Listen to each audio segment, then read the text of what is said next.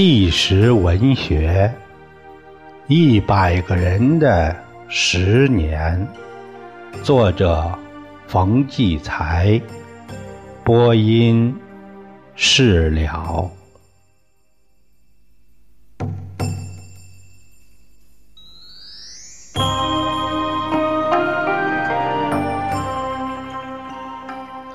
下面是一个。这个妇女的他的讲述，他的题目是“生死两茫茫”。他说呀：“他说您别担心，我能说，那么凶的事情都经过了，说一遍总能受得住。听说你来，昨天我把怎么说都捋好了，想了一夜。”可现在又全乱了，哎，可能会东一句西一句，我有点犯心跳了。我爷爷呀是郑孝胥，溥仪的老师。呃，这个您在末代皇帝里边都看过。我爷爷他一直跟着皇上，对家里的事儿很糊涂。我们这种家。有什么事儿是不跟孩子们说的？所以文革时追问我祖父祖母的事儿，那我怎么说也说不清楚。我丈夫老刘是个机械工程师，他从北洋大学机械系毕业后，始终做技术工作。可是他出身也不好，他父亲是北洋海军总长。刘冠雄，旧官僚，这就注定我们是挨整的对象。四清的时候，老刘就被关起来了。后来说洗澡下楼没事了。紧接着文革就来了，来的太猛太凶，完全没有准备。突然有一天，老刘厂里的工人红卫兵闯进我家。好多人拿着大洋镐，把屋里的花砖地、门外的台阶，连屋顶全刨了，还拿刀把沙发全捅破了，说是找武器。我家床板上有两个洞，是家里的旧床，从来没想到这两个洞哪来的。他们说是子弹打的枪眼儿。向我要枪要子弹，真吓死了！不知老刘犯了什么事儿。晚上老刘回来了，满屋子乱七八糟。他安慰我说：“很多人家都抄了，别怕。”我的心才定下来。我一辈子没做过事儿。我们两家是世交，从小青梅竹马。二十二岁时嫁给他，一直跟着他。只有他在身边，我心里才稳当。第二天，他们又来了，又抄。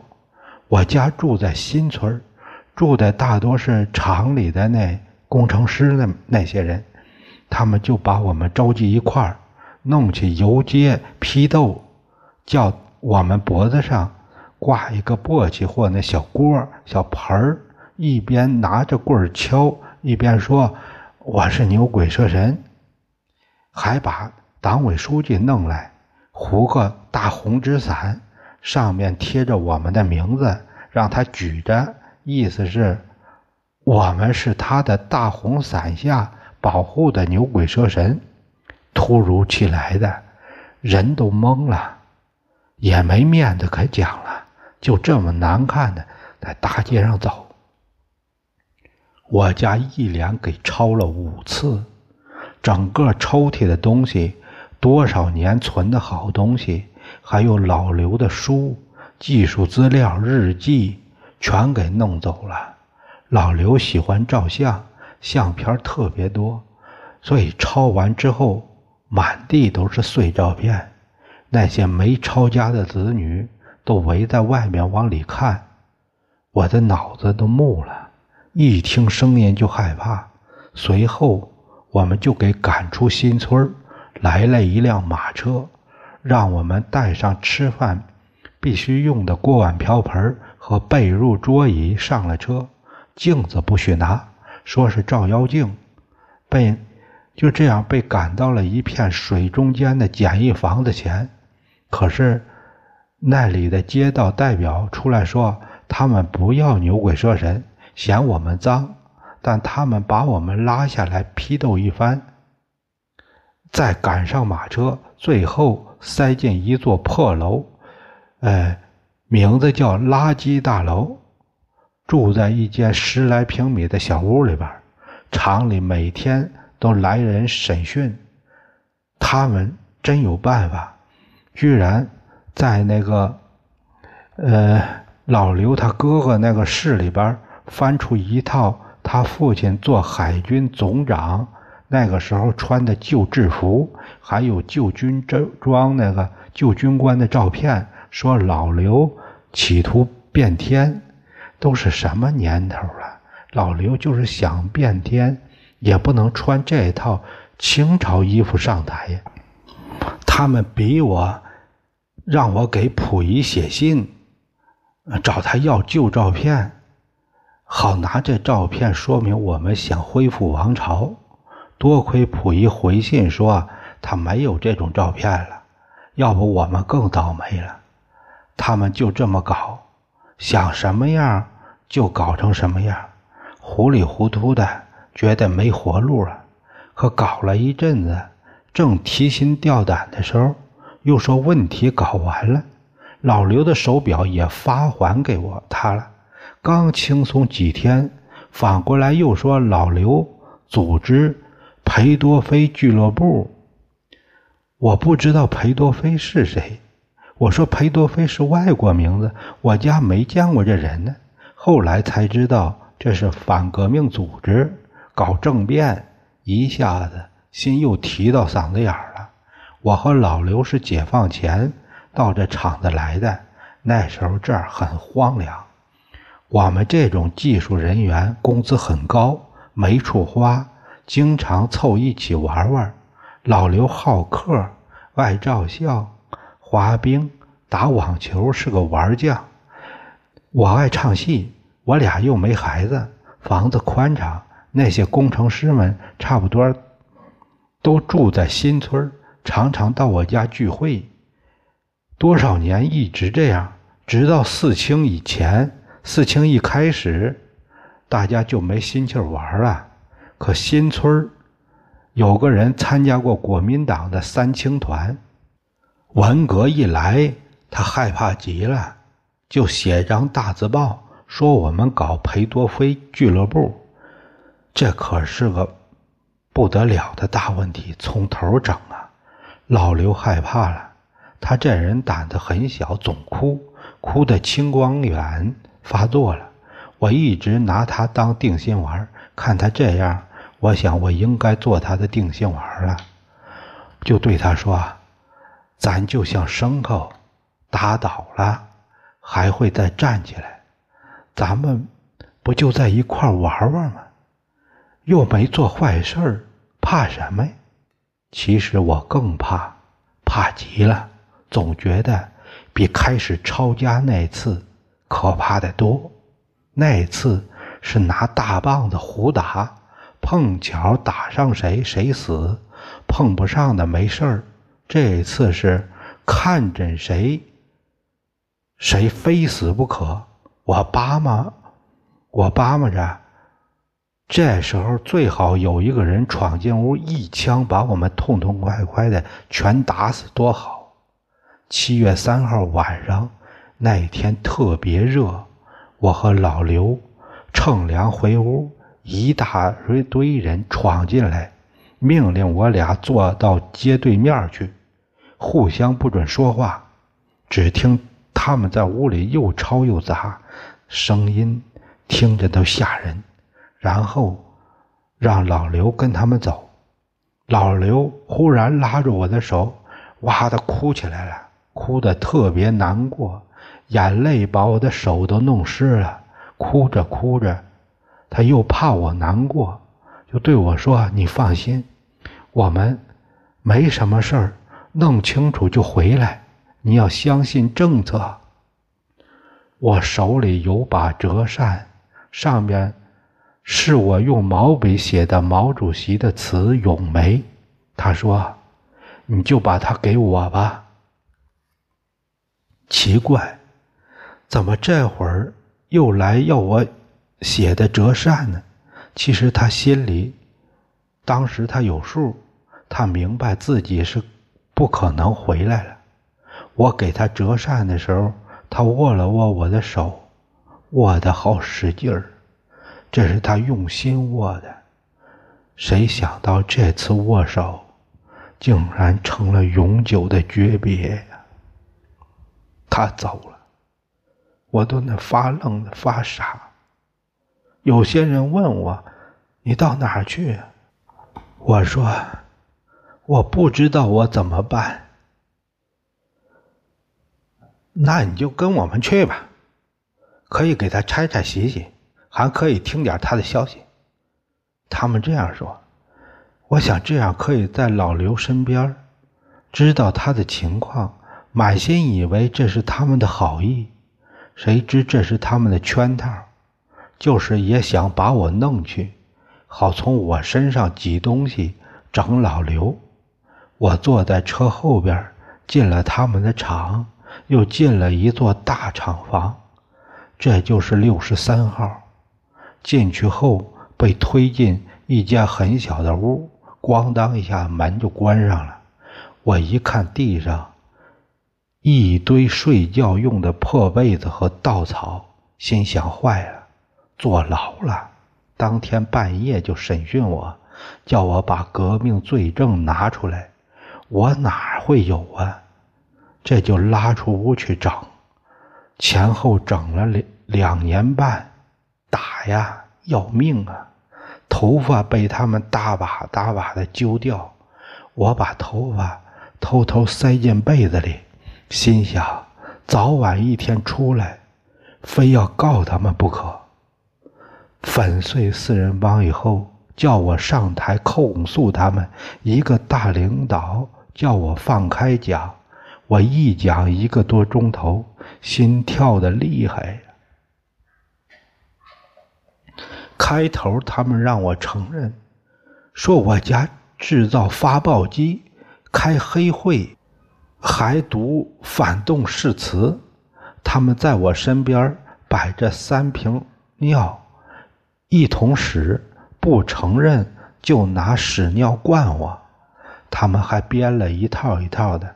说我家开黑会时挂国民党的党旗，叫我写，我不写就打呀骂呀，那些脏话，我从小到大从来没听过这么下流的话，难听极了。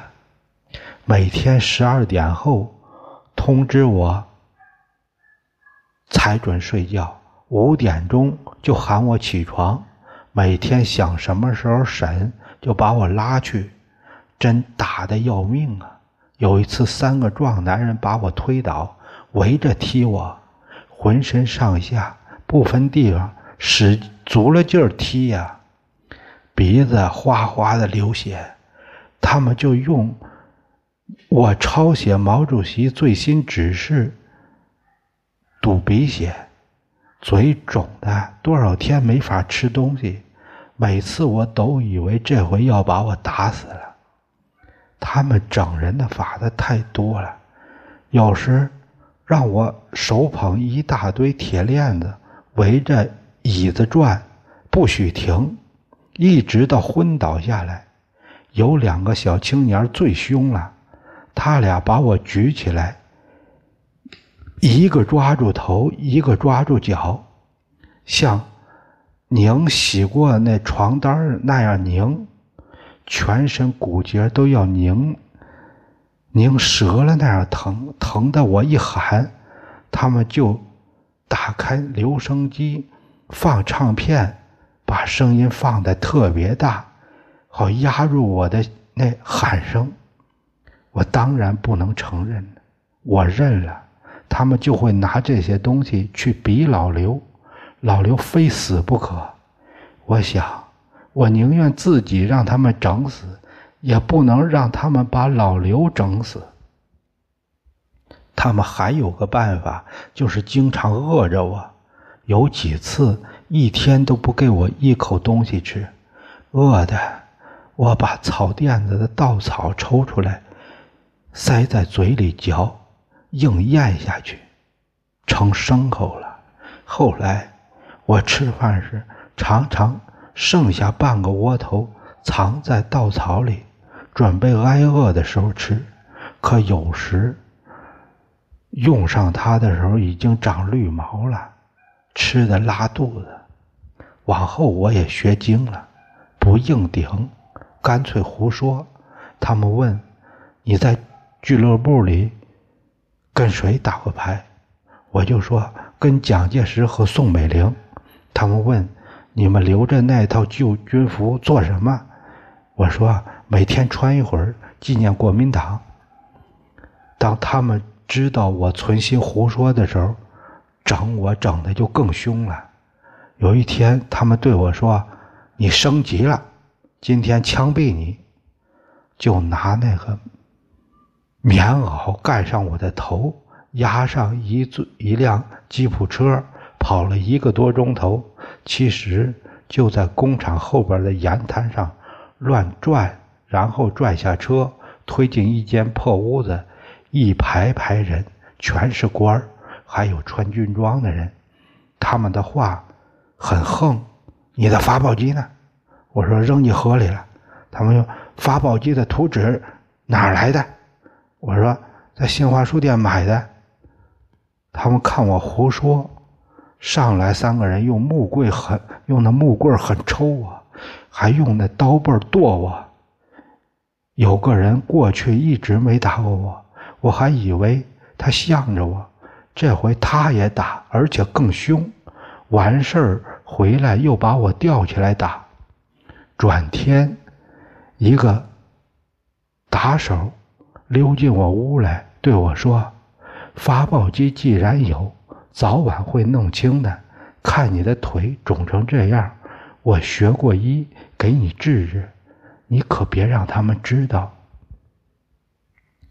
我还以为他良心发现，不知该怎么说感激的话，可是哪想到他借给我治腿伤，侮辱我，我呼叫无人，拼命跟他对抗。这时我真想自杀了，活下去只能一天天比比一天惨呢。守夜的一个女工劝我，我又想起来老刘，我要是死了。老刘放出来，那以后他怎么活呀？可我哪知道，他进来三个月受不住，拿垫床腿的那砖砸碎自己的脑袋，自杀了。我记得，我进来不久的一天，趴门缝看见过他一次身影，给两个人推着，我还一直以为他活着呢。我俩都是在六十三号，他既不知道我在里面，我更不知道他人早就完了。我要是知道他不在人世了，还有什么必要忍受这些活罪呢？一九七一年春天吧，有一天，他们忽然对我说：“告诉你。”你丈夫已经在一九六八年九月二十八日自绝于人民。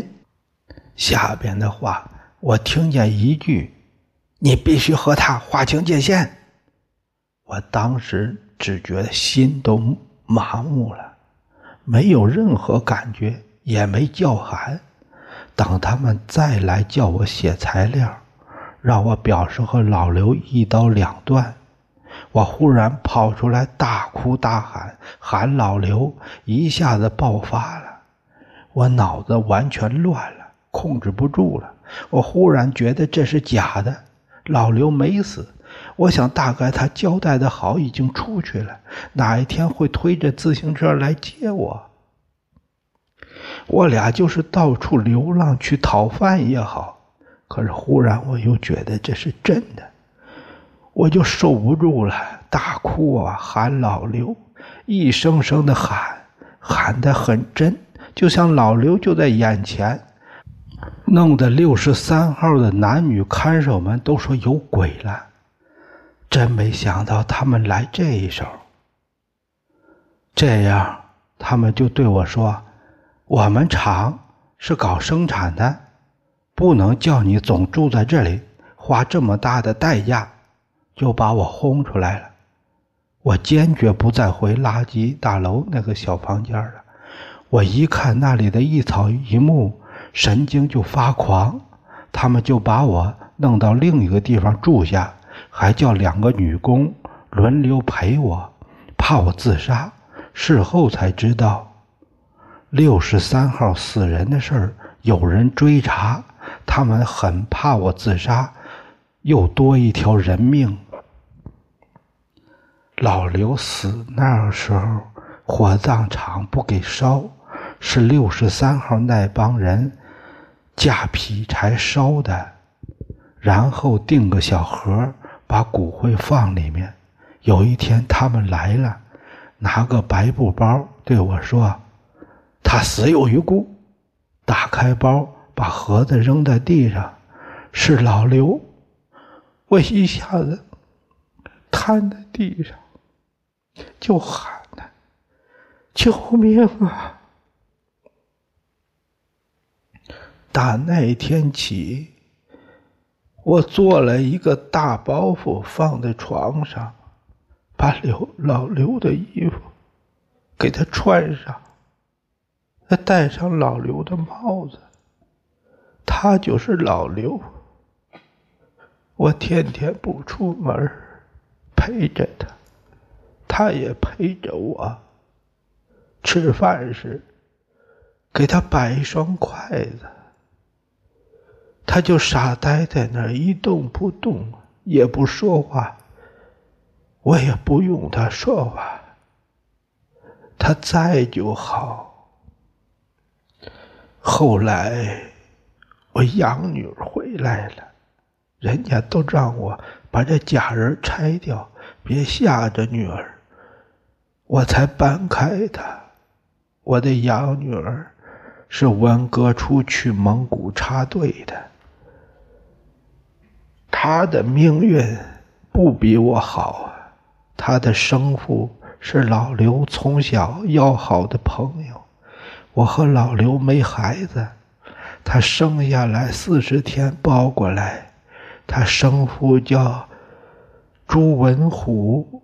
是老刘厂里的电气工程师，因为过去也常来我家玩就和我们同一案子，被打成裴多菲俱乐部的二掌柜，也关进了六十三号。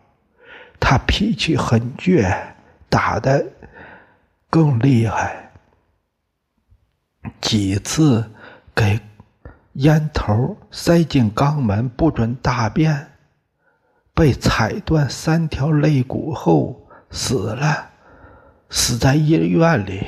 事后他们让医院开假证明，说死，说是死于心脏病，还有一张断了那肋条骨的胸部片子，改了名字叫米可号，怕将来。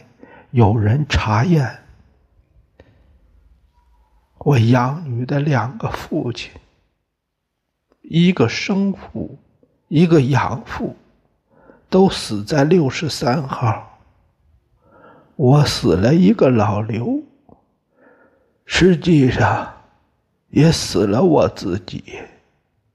至今我不明白，我为什么还活在世上。你说说，我为什么还活在世上？作家冯骥才先生在最后写了一句这样的评语：“死是留下许多问号的一片空白。”